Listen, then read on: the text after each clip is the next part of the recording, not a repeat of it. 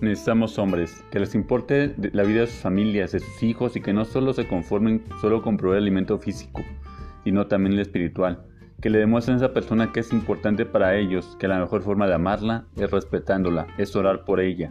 Necesitamos hombres que se entusiasmen tanto por leer su palabra y que quieran sentir la presencia de Dios en sus vidas, no solo los domingos, sino todos los días. Que comprendan que el partido más importante que está en juego no es el que se juega los domingos o los fines de semana, sino que el partido más importante es el que se juega noche tras noche y en el cual no se juega la, se juega la salvación de su familia, de sus hijos, de su esposa, y que ese partido no lo pueden perder porque es el partido de la vida eterna.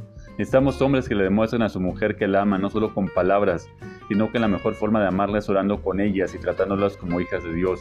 Necesitamos hombres que pongan al Señor en primer lugar que así como tenían tiempo cuando una chica les gustaba y trataban de conquistarla, hoy tengan ese tiempo para orar por ellas y sus familias, que estén dispuestos a ser esos guerreros que el Señor necesita y que sus familias hoy más que nunca los necesita.